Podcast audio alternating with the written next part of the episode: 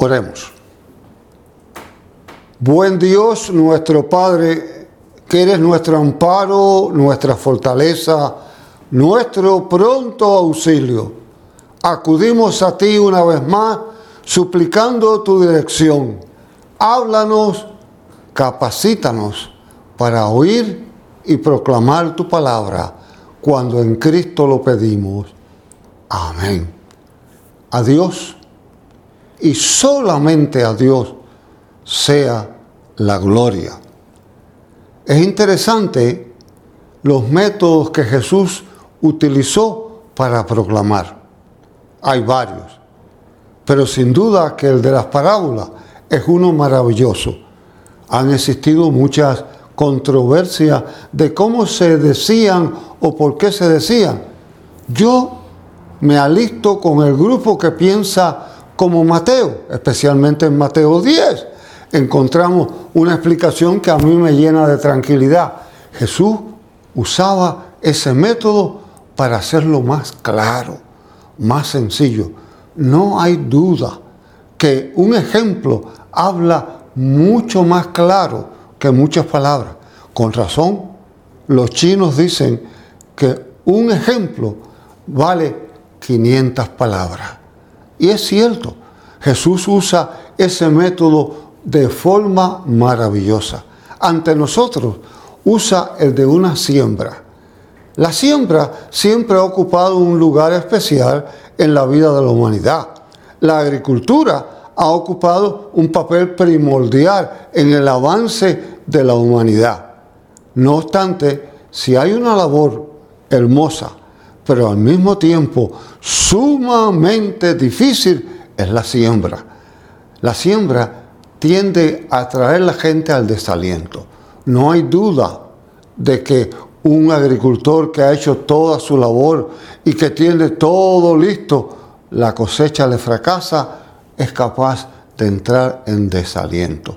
Hoy en día la siembra es totalmente distinta. No hay la menor duda que tenemos que ubicarnos en una manera distinta a lo que ocurría. No se siembra hoy igual que se sembraba en el momento que el Señor da este ejemplo. De hecho, yo conozco un proyecto muy cercano de mi corazón donde la siembra se hace toda automáticamente. Se sabe qué cantidad se debe regar, se sabe qué cantidad de abono se debe poner, qué cantidad de luz debe tener, qué cantidad de agua debe tener, día tras día. Los organizadores siempre estaban felices hasta que llegó María. Todas aquellas siembras maravillosas se vinieron abajo y llegó el desaliento, porque la cosecha no fue posible. Hay otros tiempos de siembra. Yo me imagino que en esta que está frente a nosotros, en el Evangelio según San Lucas, no es sin duda ninguna para mí que en algún lugar de aquel lugar estaba un sembrador. Y Jesús lo usó como punto de referencia. ¿Cómo eran los sembradores en ese tiempo? La siembra, había dos tipos de siembra. La siembra directa, que era la siembra del trigo, de la cebada, del millo, de aquellas cosas.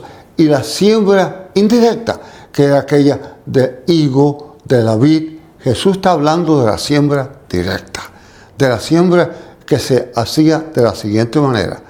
El sembrador usaba una tela sobre él como un saco. Las semillas estaban allí y se llamaba lo que era la siembra al voleo al voleo, que en algunos lugares se usa todavía, el sembrador va caminando y va tirando la semilla, va tirando la semilla donde caiga. Hay que ver cómo era el terreno. El terreno en la Palestina era sumamente difícil. Había que realmente robárselo al desierto. Y lo hacían de la siguiente manera. Lo hacían como una emplanada. Una sencilla emplanada con cuadros donde habían pasillos donde se podía caminar a la orilla. Pero en esas emplanadas habían rocas que habían sido movidas, pero quedaban allí cubiertas con una leve capa de tierra. Habían semillas de espino que se quedaban. Así que en el aboleo él tiraba, tiraba su semilla y la iba tirando como podía. Jesús tenía una multitud, una multitud cerca de él que quería oír. Y Jesús les dijo a aquella multitud, había un sembrador, y lo enseña, que salió a sembrar, tiró la semilla, la tiró y alguna cayó en el camino. Cuando hablaba del camino, yo me imagino que hablaba de los caminitos que habían cerca de ese cuadrado. La que cayó junto al camino, vinieron los pájaros y se la comieron, o la gente pasaron, la pisaron y se murió. Esa representa a aquellos que escuchan la palabra. Y viene la tentación, viene la, duda, viene la lucha y se pierde. Dice, otras cayeron en lugares de roca, donde había pequeña cantidad de tierra. Con gozo la recibieron, con alegría la oyeron, pero pronto no había humedad y se secó. Esa representa a aquellos que en la vida vienen con gran entusiasmo, creen que han recibido todo, pero de buenas a primeras se entretienen con las cosas de la vida, con aquellos entretenimientos que estaban acostumbrados y se pierde. Otros cayeron junto a los espinos. La semilla que quedaba de los espinos estaba allí cerca. La semilla había quedado y salían los espinos y seguía la semilla buena y la mala. Pero en un momento dado, la semilla mala dominaba la buena. Eso representa aquellos que oyeron la palabra, crecieron, pero de buenas a primeras tuvieron problemas. Se le presentaron dificultades se le presentaron luchas, vinieron contiendas, no las resistieron, buscaron nuevas avenidas y se apartaron. Pero otra cayó sobre buen terreno. Y al caer sobre el buen terreno dio fruto ciento por ciento, mucho más allá de lo que se podía esperar o pensar. ¿Qué representa esto? La palabra es la semilla. Y hay cuatro tipos de terreno donde la semilla puede caer.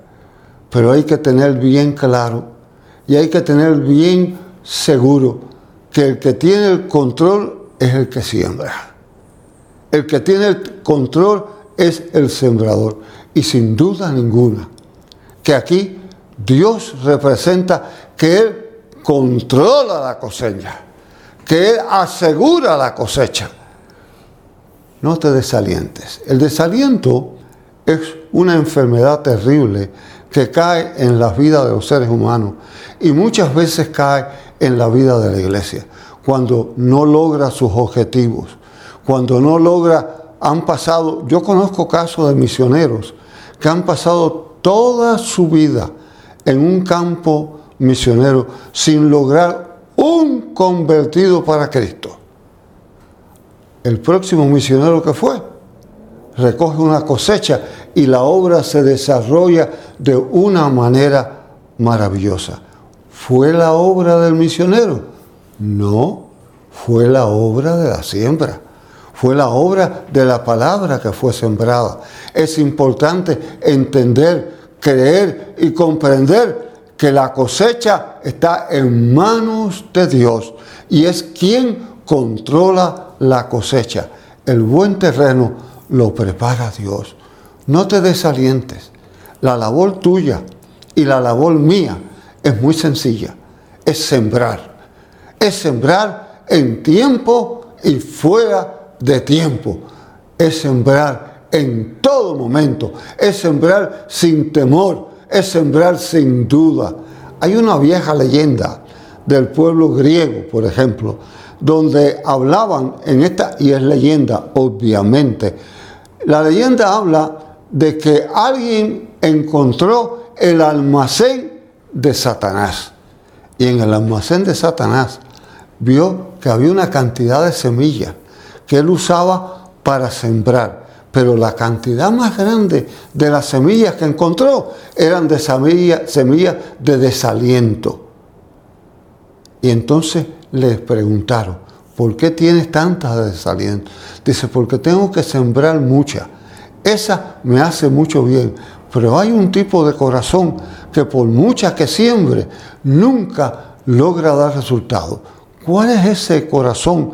¿Cuál es ese corazón donde la semilla del desaliento no prende? Y él le dijo, ese es el corazón agradecido. El corazón que ha sentido agradecimiento. El corazón que agradece a Dios. No importa cuántas semillas de desaliento yo siembre, no crece. Qué maravilloso. Una vida agradecida a Dios. Un corazón agradecido a Dios es un terreno donde el desaliento no puede crecer. Esta isla ha tenido el privilegio de tener muchos hombres y mujeres que no han sido dominados por el desaliento y que han sembrado en tiempo fuera de tiempo. Muchas de sus semillas cayeron en el camino, otras en la roca, otras en los espinos y otras en buen terreno. Pero el gran mensaje de estos hombres y mujeres fue que no cayeron en el desaliento. Entre los muchos que Dios me ha dado el privilegio de conocer, de compartir, de aprender y de humildemente seguir, hay uno que yo nunca podré olvidar y que algunos de ustedes todavía lo recuerdan, el reverendo Diego Rico Soltero.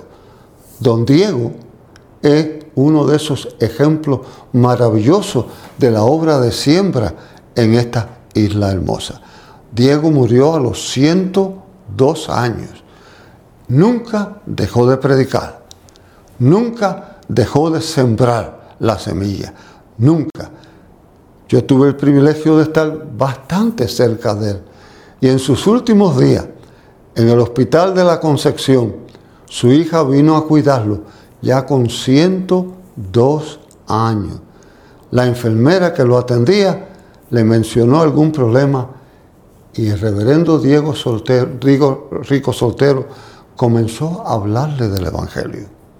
Comenzó a hablarle de la palabra de Dios. Ahí ya falleciendo prácticamente. La hija, como hija al fin, reaccionó y le dijo, papá, deja eso ya. Y Diego la miró y le dijo, pobre de mí si no predico el Evangelio. Pobre de mí si no predico el Evangelio. Oró con aquella señora.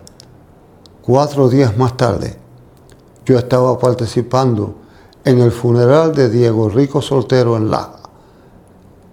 Y una mujer, no conocida por muchos allí, se apareció y nos dijo al grupo que estábamos, yo soy la enfermera que estaba tratando a este señor la noche que murió. Las palabras de él transformaron mi vida. Yo tenía que tomar decisiones serias. Oí el Evangelio de labios de este hombre de manera sencilla, directa y clara.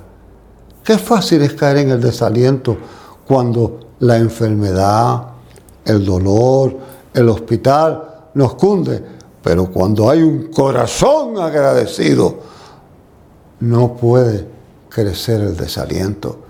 Y Diego tenía un corazón extremadamente agradecido a Dios. Un corazón lleno de agradecimiento donde el desaliento no cabía. Hoy, en medio de dificultades, en medio de luchas, en medio de ansiedades, estamos sembrando. ¿Estás sembrando tú? ¿Estoy sembrando yo? Ah, cuántas semillas caen en el camino y cuántas caen en los espinos y en la roca. Pero las que caen en buen terreno, cuando nuestros corazones están agradecidos por lo que el Señor ha hecho en nuestras vidas, el desaliento no nos puede visitar. Ojo, cuidado con el desaliento, cuidado con caer en el momento de desaliento en la vida en que estamos pasando. La cosecha no la garantizas tú. La cosecha no la garantiza ningún otro que no sea nuestro mismo Señor. Hoy yo te invito a que con corazón agradecido, con vida entregada, con compromiso claro y sencillo, sigamos sembrando. No importa dónde caiga la semilla, confiemos que el crecimiento lo dará el Señor. A Él y solo a Él sea la gloria. A Él y solo a Él sea el agradecimiento continuo que nos permite de una manera sencilla no caer en el desaliento. Sí, ojo, cuidado con el desaliento, pero alegría con la gratitud de que podemos sembrar para la gloria y la honra de Dios. Oremos. Bendito Padre, tú eres nuestro amparo y nuestra fortaleza. En ti hemos confiado, en ti hemos esperado y en tus manos hemos puesto nuestro futuro. Hoy te suplicamos que nos ayudes a seguir sembrando, sembrando tu palabra con gratitud, con alegría, con gozo, sobre todo, Señor.